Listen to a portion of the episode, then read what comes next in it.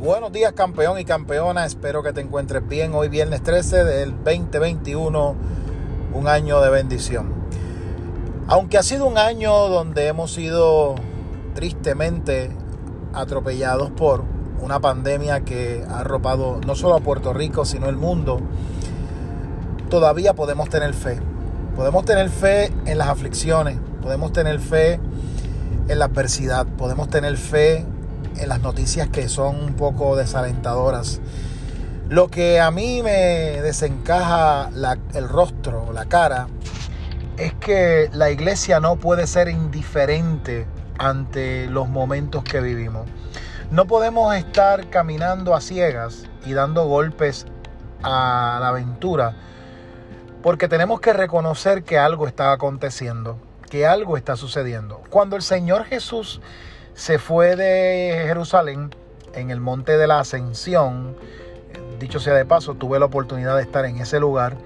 Eh, le dejó unas instrucciones a los discípulos y fue no abandonar Jerusalén hasta que hubiesen recibido la promesa del Espíritu de Santidad, el Ruach HaKodesh, sobre ellos y que esto le daría poder sobre los demonios, sobre las autoridades, sobre las enfermedades y podrían ser testigos del Señor donde quiera que fuesen. Samaria, en Judea y hasta los confines de la tierra. El mensaje se cumplió, porque hasta, hasta nuestro mundo, dos mil años después, tú y yo podemos testificar de la grandeza de nuestro Señor.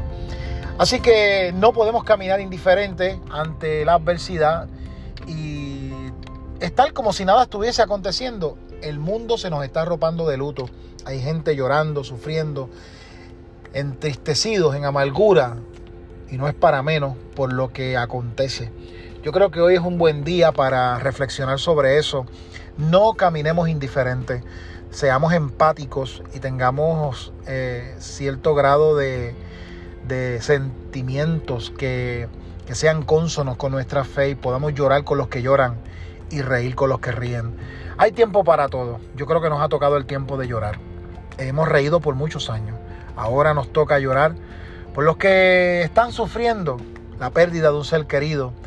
Y debemos reflexionar sobre esto, porque la iglesia la están mirando de cerca y nosotros hemos sido llamados a tener sentimientos, a tener el llamado de la reconciliación y a poder dar eh, ánimo, dar esperanza donde tal vez algunos la han perdido.